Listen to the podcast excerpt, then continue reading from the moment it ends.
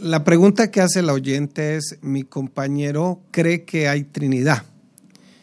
Eh, bueno, ese término fue acuñado más o menos en el año 200 después de Cristo. O sea, cuando uno dice después de Cristo, ¿qué quiere decir? después de que Cristo ascendió a los cielos. Más o menos pasaron 200 años y un señor, eh, este, un teólogo de esa época, acuñó la palabra Trinidad. Sin duda que la palabra Trinidad significa tres, eh, pero esa palabra eh, está en contra de lo que enseña el Antiguo Testamento y por supuesto el Nuevo Testamento. Todo eso va en contra de lo que enseña la Biblia. La Biblia es 100% monoteísta. No es trinitarista, no es tristeísta, no es este, eh, dualista, no es binalianista, no es unitarista. ¿Y qué digo con la palabra unitarista? La palabra unitarista quiere decir que eh, hay alguna doctrina, le dicen arrianos también, que cree que Jehová es un Dios grande y Jesús es un Dios pequeño creado para que viniera a salvar a la raza humana.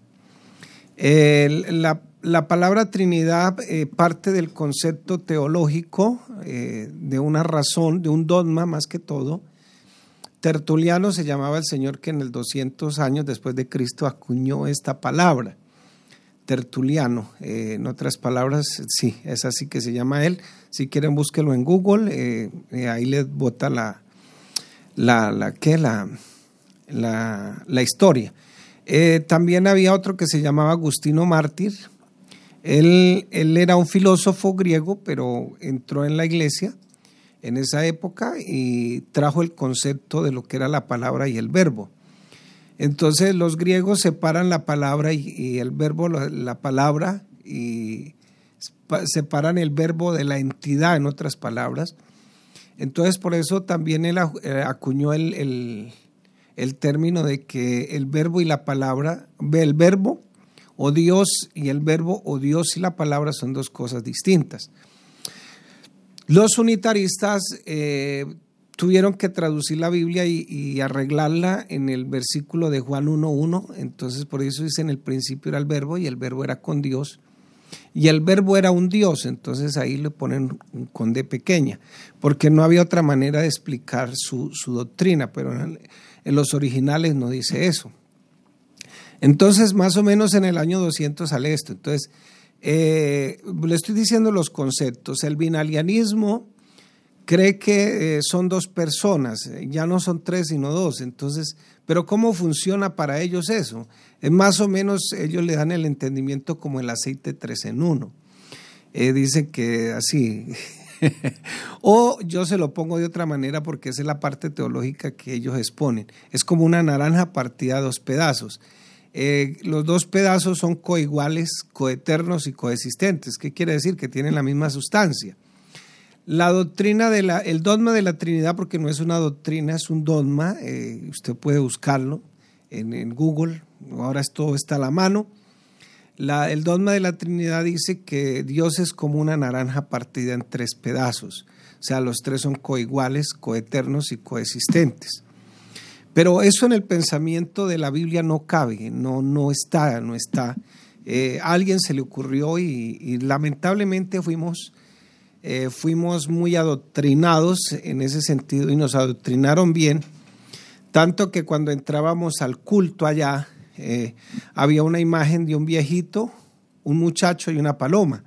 Entonces, eso es una manera pedagógica de enseñarnos y por eso el, el hecho de creer que la Biblia solamente existe un solo Dios, eh, no nos cabe la posibilidad y por eso es que no se nos sale esa imagen de la cabeza, porque nos pedagógicamente nos adoctrinaron muy bien en ese sentido. Entonces, eh, por eso, eh, no son tres, tres personas diferentes, porque entonces también sería ilógico y va en contra del concepto puro del monoteísmo. Entonces, en, el, en, en la historia hay solo tres religiones monoteístas el judaísmo, el judaísmo, si, usted se lee en Juan 4:22, dice, El Señor hablando con la mujer samaritana le dice, ustedes adoran lo que no saben, nosotros adoramos lo que sabemos porque la salvación proviene de los judíos. Entonces, la otra religión es el cristianismo y la otra religión es el islamismo. Pero el islamismo eh, surgió más o menos como 500 años después de Cristo y el islamismo dice que la Biblia sí es la verdad, pero que los cristianos la torcimos para llegar a la conclusión de que el mismo Jehová del Antiguo Testamento es el mismo Jesús del Nuevo Testamento. Entonces, aunque ellos sí afirman que la Biblia sí es la verdad, pero ellos no creen en la Biblia porque tienen su propio libro, pero es una religión monoteísta. Y está el cristianismo, pero entonces el cristianismo se ha dividido en muchas ramas. Entonces ahí más o menos ya le estoy diciendo los nombres. Hay trinitarios, hay tristeístas, hay eh, unitarios, tristeístas, trinitarios, hay binalianistas, hay unitaristas y nosotros que somos de la unicidad. Entonces, ¿en qué creemos nosotros? Eh, nosotros somos de la unicidad. Nosotros creemos que sí hay Padre, creemos que sí hay Hijo, creemos que sí hay Espíritu Santo, pero lo que no creemos es lo que la Biblia no enseña. La Biblia no enseña que sean tres personas diferentes sino es un Dios que por ser Dios tiene la capacidad de, movilizarse, de ejercer tres roles diferentes. Eh, de ahí surgió el famoso modalismo que fue atacado contundentemente, porque eran, eh, no eran tres dioses, sino tres modos de actuar de Dios, tres maneras de actuar de Dios. Entonces, sin duda Él es Padre, sin duda Él se hizo Hijo, y sin duda Él es espíritu, pero no necesariamente son tres personas. El Señor dijo que un reino no puede estar dividido. Entonces, sin embargo, hay textos bíblicos que parecieran que mostraran tres personas diferentes. No, no, no, no. No se le olvide que la Biblia eh, tenemos que aprender a leerla. La Biblia maneja un lenguaje, eh, lenguajes, eh, como le digo, géneros literarios. Hay géneros de de poesía, hay géneros de, sabiduría, está el género de, la narrativa, está el género de, apocalíptico, está el género, ¿cuál es el otro? Poético, apocalíptico, sapiencial, de leyes. Entonces son géneros que usted tiene que, cuando lee la Biblia, tiene que aprender a leer la Biblia en, en esos términos. ¿Por qué? Porque la Biblia no toda se puede comprender literalmente. Entonces, y acuérdese que la Biblia eh, viene de, nos vino de otra cultura y, más o menos le doy un ejemplo de lo que significa la poesía para ellos y lo que significa la poesía para nosotros. Para ellos la poesía no se da por prosa, estos versos, perdón, que el verso coincida con el verso tal, que rime con el tal, no, para ellos la poesía es por ideas. Por eso cuando tú lees, lees el libro de, libro de los Salmos, no encontrará una poesía que te parezca o se parezca a la nuestra, porque la poesía judía viene por ideas. Ahora, hablar de la Trinidad en el, concepto puro del monoteísmo, eso no cabe. Precisamente por eso al Señor lo mataron. Tres conceptos en la historia hay, hay por, por la muerte del Señor. Uno de los conceptos es que murió como un reo político porque tomó el lugar de un político llamado Barrabás. Eh, ese concepto todavía se maneja en el mundo, en el mundo de la historia. También hay el concepto de que el Señor murió por blasfemo. ¿Y qué, quiere, qué significa eso? Si tú lees la Biblia, te darás cuenta que Caifás, pero sí, Caifás, sí, como que era el sumo sacerdote, eh, se rasgó las vestiduras delante del Señor. ¿Eso qué quiere decir? que eh, es, Jesús siendo hombre decía ser Dios. Entonces él se rasgó las vestiduras. Y no solamente que dijera ser Dios porque cualquiera puede ser, decir que es Dios, no, decir que era el Dios del Antiguo Testamento, decir que es el Padre, el Creador. Entonces él se rasgó las vestiduras y por eso lo condenaron a muerte. Y para los judíos Cristo murió como un blasfemo. Pero nosotros, para nosotros los cristianos, Cristo no murió ni siquiera como un mártir, porque muchos creen que murió como mártir, muchos filósofos murieron como mártires, pero no murieron por salvar a nadie. No, Cristo murió por nuestra salvación. Cristo murió como un salvador. Entonces, le respondo la pregunta de si hay Trinidad con cuatro preguntas respectivamente. O sea, me preguntas una y te, te respondo con cuatro. la primera, lo primero que uno debe preguntarse es quién es Dios.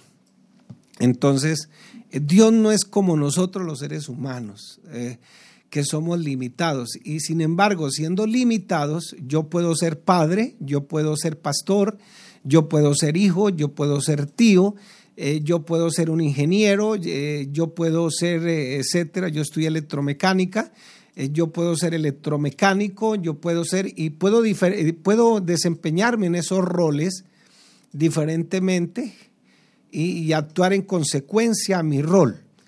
Sin embargo, no dejo de ser yo. Y, no estoy hablando de, un, un, ser como cualquiera de nosotros. El hecho es que Dios es Dios. Y entonces, detenerse a pensar, el hombre tiene que abandonar todos esos conceptos básicos que rigen a este mundo para poder abordar la otra dimensión diferente, la dimensión de Dios. Dios existe en circunstancias especiales y, no se nos olvide, mis hermanos, mis amigos que me están escuchando en esta mañana, que Él, él, está en otras circunstancias muy diferentes. Su, naturaleza, ¿cuál es su naturaleza?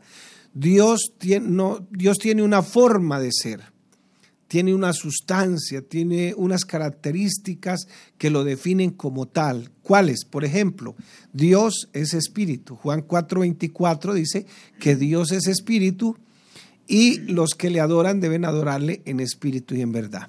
Él es sobrenatural, Él es incorpóreo, Él es invisible, Él es amorfo, tiene la capacidad de hacerse visible a su voluntad, es, es un ser inmaterial. Entonces, la primera pregunta que yo tengo que hacerme es, ¿quién es Dios? Ahora, miremos sus atributos. Dios a través de las escrituras se ha, se ha revelado con perfecciones, con excelencias de toda su naturaleza. Él juzga como son esenciales nuestra redención, nuestra adoración, nuestra comunión con Él. Estoy apenas definiendo quién es Dios, cuáles son sus atributos absolutos, que tiene existencia propia, Él no necesita de nadie. Por eso el Señor Jesús dijo, ningún reino puede estar dividido, porque entonces, es más, hay hermanos que todavía eh, pastor, pero yo a quién oro. Porque es que la Biblia me dice que ore en el nombre de Jesús. Todavía tenemos eh, vacíos, vacíos bíblicos. Entonces, ¿cuáles son sus atributos absolutos? Que Él tiene existencia propia. no depende de ninguna persona para ser Él. Juan 5:26 dice, porque como el Padre tiene vida en sí mismo, así también ha dado dado al Hijo el tener vida en sí mismo. Colosenses 1.17 dice, y Él es antes de todas las cosas y todas las cosas por Él subsisten. Otra, otra, otra, otra, ¿qué? Otro atributo absoluto, inmutable. Nunca cambia, Él es mismo. Malaquías 3.6 dice, porque yo Jehová nunca cambio, por esto hijos de Jacob no habéis sido consumidos, porque Él hizo una promesa y no, no van a ser consumidos. Santiago 1.17, toda buena dádiva y todo don perfecto desciende de lo alto, es del Padre de las luces, en el cual no hay mudanza ni sombra de variación. Eterno, Él es eterno, siempre ha existido. Salmo 92, y antes que naciesen los montes y formase la tierra y el mundo, y desde el siglo y hasta el siglo, tú eres Dios. Primera de Timoteo 1:17 dice, por tanto, al Rey de Reyes de los siglos, inmortal, invisible, al único y sabio Dios, sea honor y gloria por los siglos de los siglos. Amén. Apocalipsis 1.8, yo soy el alfa y la omega, principio y fin, dice el Señor, el que es y el que era y ha de venir, el Todopoderoso. Esa es refiriéndose a su eternidad. Otro atributo, su omnipresencia, está en todas partes. Por eso a veces le preguntan a uno, pero ¿cómo hizo él cuando vino del cielo y a quién dejó allá? es que están viendo a Dios como cualquier ser humano. No, no, no, es que Dios no es un ser humano. Apenas le estoy respondiendo con la primera pregunta, ¿quién es Dios? La omnipresencia está en todas partes. Jeremías 23 del 23 al 24 dice, "Yo soy Dios, yo soy Dios de cerca solamente, dice Jehová, y no Dios desde muy lejos. ¿Se ocultará alguno, dice Jehová, en escondridijos que yo no lo vea? ¿No lleno yo, dice Jehová, el cielo y la tierra? Dice el Salmo 139, que me parece excepcional este salmo, ¿a dónde me iré de tu espíritu? Y nótese que está el espíritu con E mayúscula. ¿A dónde huiré de tu presencia? Si subiera a los cielos, ahí estás tú. O sea, él no necesitó dejar uno allá para venir aquí. No, ¿Y a dónde iré de tu presencia? Y si subiera a los cielos, allí estás tú. Y si en el Seol, aún por allá en la más profundo, si hiciera mi estrado, he aquí, allí tú estás. Si tomare las alas del alba y habitar en el extremo del mar, aún allí me guiará tu mano y me asirá tu diestra. ¿Qué quiere decir eso? Que si aún yo volara a la velocidad de la luz, 300 mil kilómetros por segundo, tu mano me cogería me agarraría, me tomaría, me asiría. Es el, verbo que usa aquí. Versículo 11, si dijere ciertamente las tinieblas me cubrirán, aún la noche resplandecerá alrededor de mí, aún las tinieblas no encubren de ti y la noche resplandece como el día, lo mismo son las tinieblas que la luz para ti. Dice Primera de Reyes 8:27, pero es verdad que Dios morará sobre la tierra. He aquí que los cielos, los cielos de los cielos no te pueden contener, cuánto menos esta casa que yo he edificado. O sea, para, para él sería imposible ser hombre y ser Dios al mismo tiempo. No. no, lo que pasa es que nuestro razonamiento humano no nos permite creer eso. Otro atributo, su omnipotencia, todo lo puede, todopoderoso, Jeremías 32, 17. Oh Señor Jehová, he aquí que tú hiciste el cielo y la tierra con tu gran poder y con tu brazo extendido, ni hay nada que sea difícil para ti. Génesis 17.1, era Abraham de, de edad de 99 años cuando se le apareció Jehová y dijo, yo soy el Dios todopoderoso. Antes de anda delante de mí, sé perfecto. Ese todopoderoso es la misma frase que se traduce allá en Apocalipsis 1.8 cuando se le dice a Jesús el Todopoderoso. O sea que el Jehová que se le apareció a Abraham era el mismo Jesús que decía que también era el Todopoderoso. Apocalipsis 16.7 también oía otro que desde el del altar decía, ciertamente Señor Dios Todopoderoso, su, sus, tus juicios son verdaderos y justos. Lo que pasa es que hay una pregunta que también tenemos que resolver. Y es como un Dios, y vuelvo y siempre lo diré aquí, y parezca trillado lo que parezca, como un Dios perfectamente santo y perfectamente justo puede salvarme y seguir siendo perfectamente santo y perfectamente justo.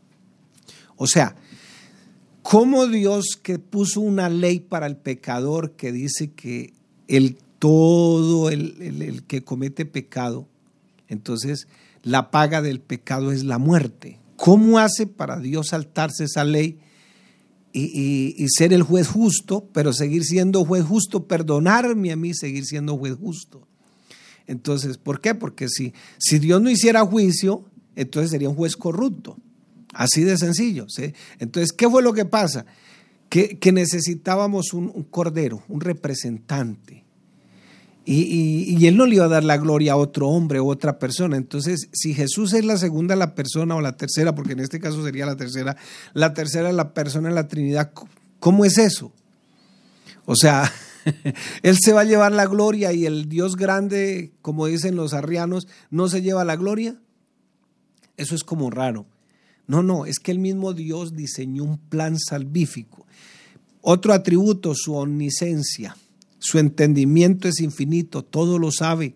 Salmo 147, 5, grande es el Señor nuestro y de mucho poder y su entendimiento es infinito. Salmo 139 nuevamente, versículos del 1 al 4, Jehová, tú me has examinado y conocido, tú has conocido mi sentarme y mi levantarme, has entendido desde lejos mis pensamientos, has escudriñado mi andar y mi reposo y todos mis caminos te son conocidos, pues aún no está la palabra en mi lengua y aquí tú Jehová, tú ya la sabes. Hechos 15:8 dice, y Dios que conoce los corazones le dio testimonio dándoles el Espíritu Santo, lo mismo que a nosotros. Otro atributo, su soberanía. Hace todo lo que Él quiere, porque Él es soberano. Isaías 46, del 9 al 11. Le dejo ese trompo en la uña ahí para que lo lea. Salmo 115, 3. Nuestro Dios está en los cielos. Todo lo que quiso ha hecho y lo seguía haciendo. Esos serían los atributos absolutos, solo Él los tiene, pero también tiene unos atributos morales. ¿Cuáles? Su santidad, su justicia, su amor, su verdad, su fidelidad. Eso sería para responder la primera de pregunta de quién es Dios. claro, no hemos ido a profundidad, ¿no? Pero eh, sería bueno que lo supiera. Para que cuando tú te preguntes si hay Trinidad o no hay Trinidad, pregúntese quién es Dios. Y saque las conclusiones por la misma Biblia. Ahora, la pregunta, la segunda pregunta sería, ¿cuántos dioses hay? Entonces, desde que abrimos la Biblia, nos encontramos con el hecho indiscutible que solo existe un Dios. No es un Dios partido en tres pedazos. No, no, no, no. Él dice en su palabra que a ningún otro le dará su gloria ni su honra. Génesis 1.1 dice, en el principio creó Dios los cielos y la tierra. Entonces, ¿qué dice el Antiguo Testamento? Jehová es Dios y no hay otro. Deuteronomio 4:35. Por eso es que los arrianos cayeron en un error de decir que Dios, que Jesús es un Dios pequeñito.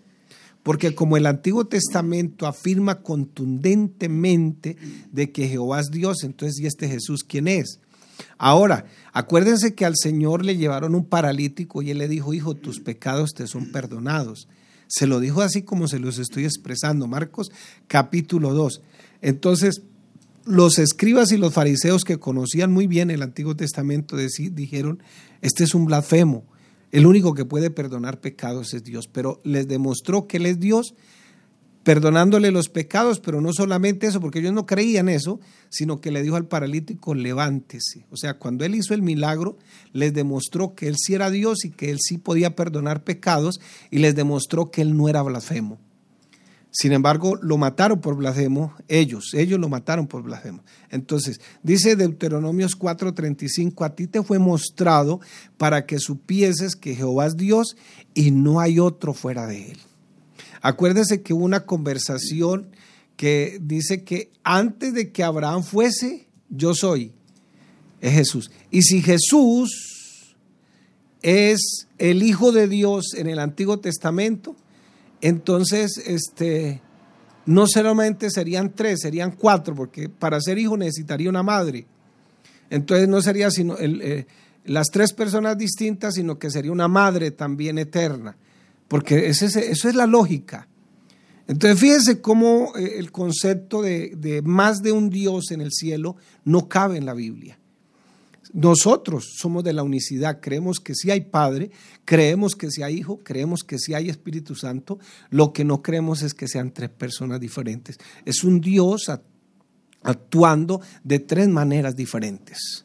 ¿Por qué? Porque en este momento Él toca a través, mi vida a través de su espíritu, me redime a través de su manifestación en la cruz del Calvario. Entonces, otro, otro, otro texto bíblico del Antiguo Testamento, Deuteronomio 4:39. Aprende pues hoy reflexiona en tu corazón que Jehová es Dios arriba en el cielo y abajo en la tierra y no hay otro. Aprende y reflexiona.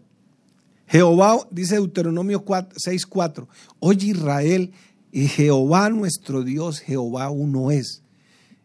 ¿Qué más le digo yo? El único que hace maravillas. Salmo 72, 18. Bendito Jehová Dios, el Dios de Israel, el único que hace maravillas. Bueno, no hay otro Dios fuera de ti, dice el Antiguo Testamento. Eh, Isaías 40, 10 y 11, 43, 10 y 11.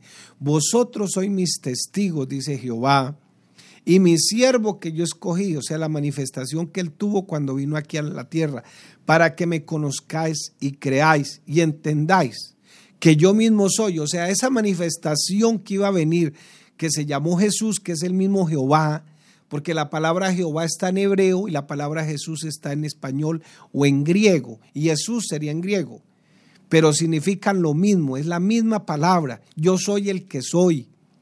¿Y por qué yo soy el que soy? Porque Él no, no es como yo. Yo soy el que soy más mis circunstancias. O sea, Alonso Castro nació en una sociedad y es el que es, pero formado bajo las circunstancias de la sociedad, pero él no necesita la sociedad para ser el que es. Por eso yo soy el que soy, salva.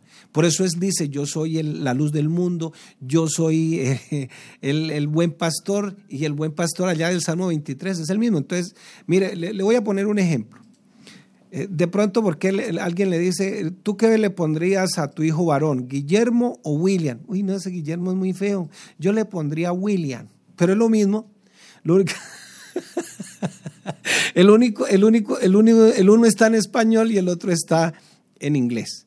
Eh, ¿Cómo le pondrías a tu hijo? ¿John o Juan? Ay, no, suena más bonito John. pero es el mismo Juan. Entonces, ah, lo mismo pasa aquí. Jehová está en hebreo, y Jesús está en otro idioma. Entonces, en este caso sería español, pero el griego sería Jesús. Pero ¿qué traducen esas dos palabras? Yo soy el que soy. Así, de sencillo, simplemente así. Entonces dice primera, dice Isaías 40, yo soy mi, yo, vosotros sois mis testigos, dice Jehová, y mi siervo que yo escogí, o sea, la manifestación humana de Dios, para que me conozcáis y creáis que, y entendáis que yo mismo soy, o sea, el mismo Dios que les estoy hablando es el mismo Dios que va a estar con ustedes allá muriendo en la cruz del Calvario. Antes de mí no fue formado Dios, ni lo será después de mí, y la Biblia dice que Jesús es Dios. Entonces, ¿cómo es eso? ¿Cómo funciona eso? Yo, yo Jehová, y fuera de mí no hay quien salve. Entonces, Jehová es Salvador. Pero para poder ser Salvador, ¿cómo nos iba a salvar? ¿De qué manera? Pues sencillamente en el postrer Adán, que eso es lo que dice Pablo en Corintios. Entonces, Isaías 44, 24 dice, así dice Jehová tu redentor, que te formó desde el vientre, yo Jehová que lo hago todo, que extiendo todos los cielos, que extiendo la tierra por mí mismo. Isaías 45 del 5 al 7 dice, yo soy Jehová y ninguno más hay, no hay Dios fuera de mí, yo te ceñiré aunque tú no me conociste para que sepas desde el nacimiento del sol y hasta donde se pone que no hay más que yo, yo Jehová y ninguno más que yo, que te formó, que formó la luz y creó las tinieblas y que hago la paz y creo la adversidad, eso se llama soberanía, yo Jehová soy el que hago todo. Entonces, vaya, vaya apuntando. Eh, estamos preguntando cuántos dioses hay, sería la segunda pregunta, ¿no? la, segunda pregunta. Entonces, bueno, eh, no acabaría en esta mañana, pero voy por la tercera pregunta. Voy por la tercera pregunta. La tercera pregunta es, ¿cómo se llama ese Dios? Ya lo dije hace un ratico. Yo soy el que soy, Génesis, perdón, Éxodo tres días. Yo soy el que soy. Y el ángel le dijo a la Virgen María, pondrás a este Salvador Jesús. ¿Y qué significa Jesús? Yo soy el que soy. Yo soy el que soy, salva. Eso significa. Entonces, eh, el nombre de Dios en el Antiguo Testamento, Jehová. El nombre de Dios en el Nuevo Testamento, Jesús. Simplemente cambió de idioma, en otras palabras. Eh, no sé, eh, en español, ¿no sabes? ¿Cómo te llamas en español? no, no sabe cómo se llama en español. Pero eh, hay muchos ejemplos, muchos. Por eso se le llama Yeshua, Yamashia, eh, Yahweh, se le llama eh, también en, en, idioma, en el hebreo se le llama Yeshua. entonces, yo soy el que soy, así le, dice, le dirás a los hijos de Israel, Éxodo 3.14. Entonces, no se les olvide, mis hermanos queridos, que Él es Dios. Bueno, el apóstol Pablo dice en Primera de Corintios capítulo 8, versículo 6, para nosotros, sin embargo, solo hay un Dios, el Padre. Este Pablo era tremendo, mano. Del cual proceden todas las cosas y nosotros para Él, y un Señor, Jesucristo, por medio del cual son todas las cosas y nosotros por medio de Él. Ahora, Dice Pablo que solo hay un Dios y ese Dios es el Padre. Ahora, si nosotros demostramos por la palabra que Jesús es el Padre, entonces es ese Dios. Si tú vas a Juan capítulo 14, la Biblia te mostrará que Jesús es el Padre. Es más, él le dijo al paralítico, hijo, tus, hijo, tus pecados te son perdonados. Yo me voy, pero no los voy a dejar huérfanos. ¿Y quién deja huérfano a quién? Pues el Padre. Ahora, Felipe dijo, Señor, estoy como confundido, no sé si es la Trinidad, la binalidad. Muéstranos al Padre y nos basta. Y al Señor le dice, Felipe, hace tanto tiempo que estoy con vosotros y no me conoces. Felipe, si no me, desde ahora me conocéis y me habéis visto. Pero bueno, listo, no creas por lo que me habéis visto, crea por las obras que yo estoy haciendo. Entonces, eh, eh, Él es el Padre. Entonces, eh, Jesús es el Padre, por eso dice Pablo que no tenemos más que un Dios que es el Padre y el Padre también es Jesús. Entonces, lo que pasa es que cuando tú leas la Biblia en el Nuevo Testamento tienes que entender que Él está actuando como el redentor del mundo. Él es 100% hombre cuando se manifestó y 100% Dios cuando se manifestó. Entonces, tenemos que, tenemos que hacer eso. Tenemos que creer en eso. Entonces, entonces, si logramos demostrar que Jesús es el Padre, podemos decir que el nombre de Dios es Jesús. Por eso es que en el nombre de Jesús se doblará toda rodilla de los que están en el cielo. Si en el cielo estuviera el Padre, tenía que arrodillarse a Jesús. Entonces, pero como no está el Padre, porque Él es el Padre, entonces todos los que se arrodillan en el cielo son los ángeles. Para que en el nombre de Jesús se doble toda rodilla, de los que están en el cielo, de los que están en la tierra. Aquí todos querrámoslo reconocer o no lo querramos reconocer como Dios o como la luz del mundo, tenemos que doblar esa rodilla. Todo mundo tiene que decir antes de Cristo y después de Cristo. Así de sencillo. Así de sencillo. Y los que hemos reconocido a Jesús como nuestro Dios, pues no nos queda difícil reconocer su señorío y reconocer que Él es el dueño de nuestra vida, pero no solamente de nuestra vida, sino de todo lo que nosotros somos. Entonces, para que en el nombre de Jesús, Filipenses 2.10, en el nombre de Jesús se doble toda rodilla de los que están en el cielo, de los que están en la tierra y debajo de la tierra. Y ahí le voy a explicar porque es que hay que entender cuando tenemos que leer la Biblia. Esa palabra, debajo de la tierra, es una frase que en español se llama metonimia. ¿Qué es una metonimia? Una figura de lenguaje que se llama una figura de relación o de asociación. ¿Y qué significa? Que está, esa frase debajo de la tierra lo está relacionando con los demonios. Entonces, los demonios, por eso cuando tú vas en el nombre de Jesús, los demonios tienen que huir. Lo más curioso es que hay gente que usa el nombre de Dios para echar fuera demonios, usa el nombre de Dios para que se salen los enfermos, pero no, no usan el nombre de Dios para que sean perdonados los pecados. Cuando la misma Biblia dice que todo lo que hagáis de palabra, de obra o de hecho, hacerlo en el nombre de Jesús, dando gracias a Dios Padre en el nombre de Jesús. Entonces, todo hay que hacerlo en el nombre de Jesús. Tú sales a trabajar en el nombre de Jesús, te casas en el nombre de Jesús, echas fuera demonio en el nombre de Jesús y te bautizas en el nombre de Jesús para el perdón de tus pecados. Dice Hechos 4:12 que no hay otro nombre debajo del cielo dado a los hombres en que podamos ser salvos, solamente en el nombre de Jesús.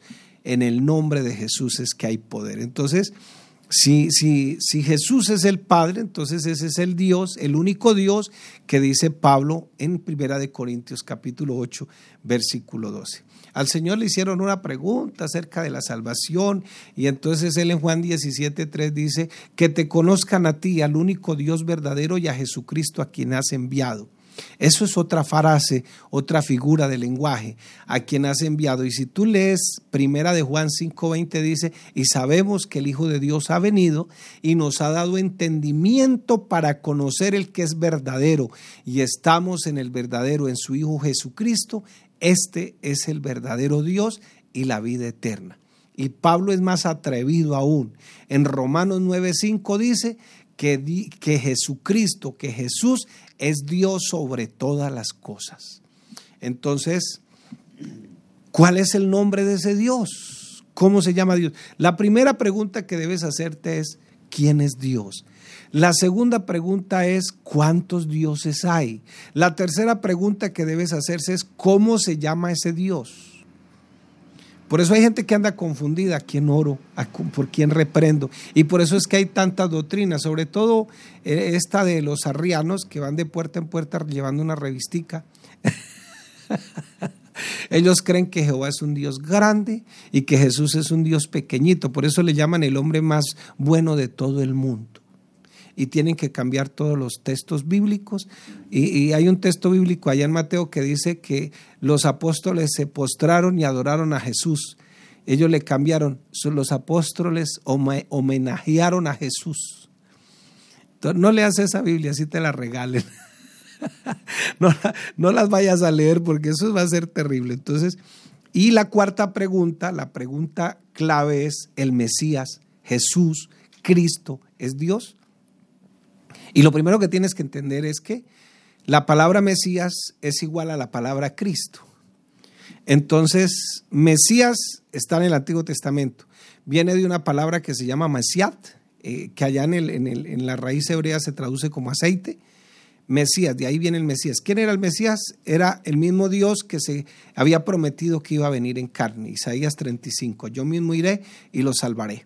Entonces, eh, eh, Isaías 43, eh, que clama en el desierto, prepárele camino a Jehová. Ese es el Mesías. El Mesías en el Nuevo Testamento, que cambia de idioma, entonces se traduce como Cristo.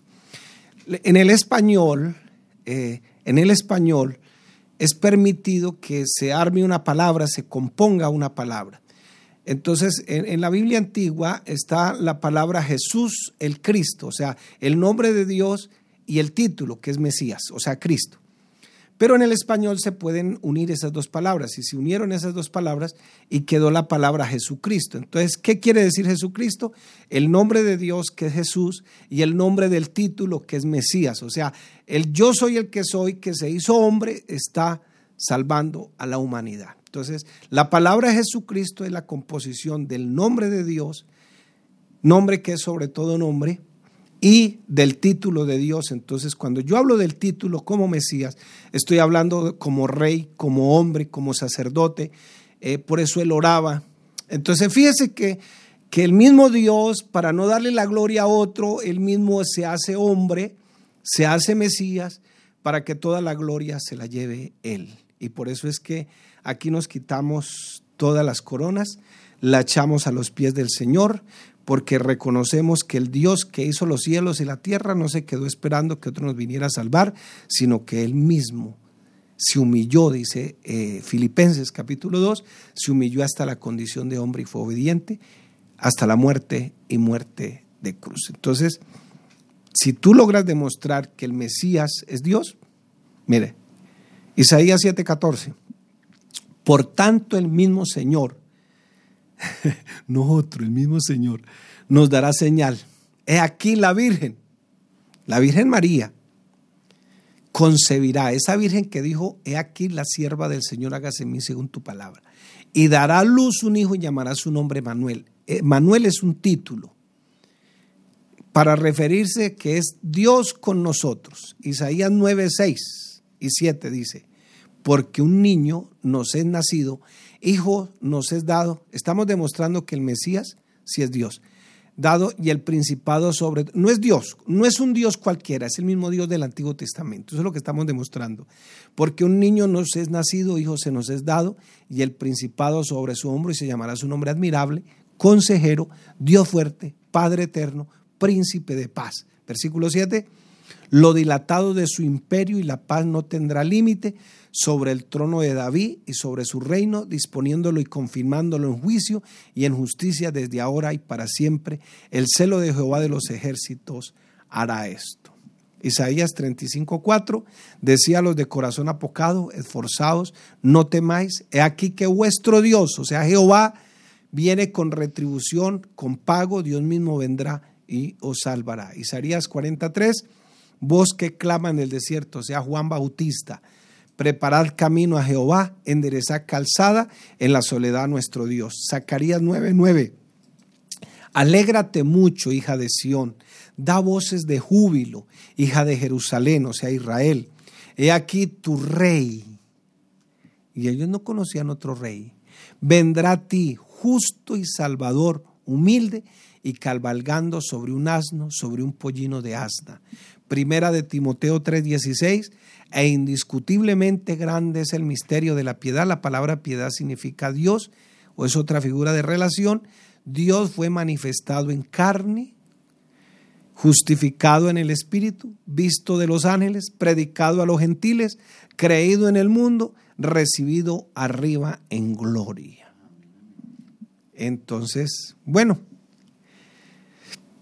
entre tantas cosas, nos faltarían como unos tres o cuatro programas más. y se nos acabó la hora, mis hermanos. Sí. Eh, entonces, eh, bueno, por aquí la hermana Tica dice, hermano Alonso, esa pregunta se convirtió en una predicación. sí, lamentablemente se nos acabó el tiempo. No la predicación, ¿no?